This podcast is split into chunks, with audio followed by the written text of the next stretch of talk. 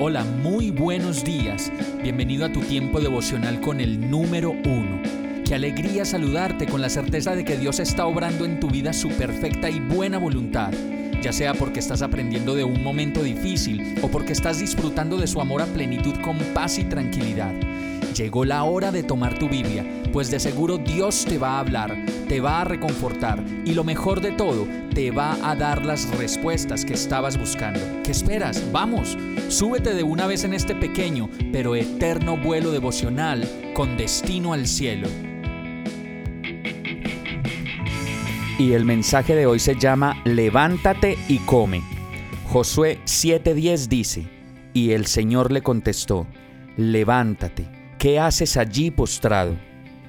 Cuando Alías se sintió en peligro de muerte por la amenaza de Jezabel, huyó a ponerse a salvo y después de caminar todo un día por el desierto, llegó al lado de un arbusto y se sentó a su sombra con ganas de morirse. Primera de Reyes 19:4 lo relata así. Estoy harto, Señor, protestó. Quítame la vida, pues no soy mejor que mis antepasados. Luego se acostó debajo del arbusto y quedó dormido. De repente, un ángel lo tocó y le dijo, levántate y come. Y yo creo que así como Elías, las cargas de la vida nos van atormentando y con esas tormentas y desiertos que vienen, sentimos como que el corazón nos nos da para andar más, que las fuerzas se nos han debilitado tanto que no queremos comer, no queremos luchar, vivir y hacer la vida que aún tenemos por delante.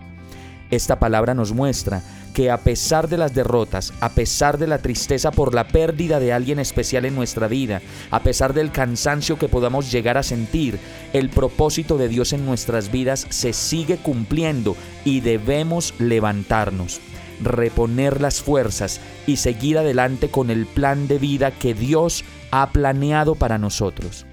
Hoy Jesús nos sirve de nuevo una mesa con el mejor pan que es su palabra y en sus de repentes, así como a Elías, nos ordena de nuevo, levántate y come.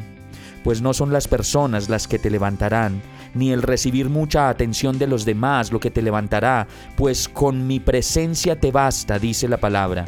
Primera de Reyes 19:7 termina diciendo, el ángel del Señor regresó y tocándolo le dijo, levántate y come, porque te espera un largo viaje.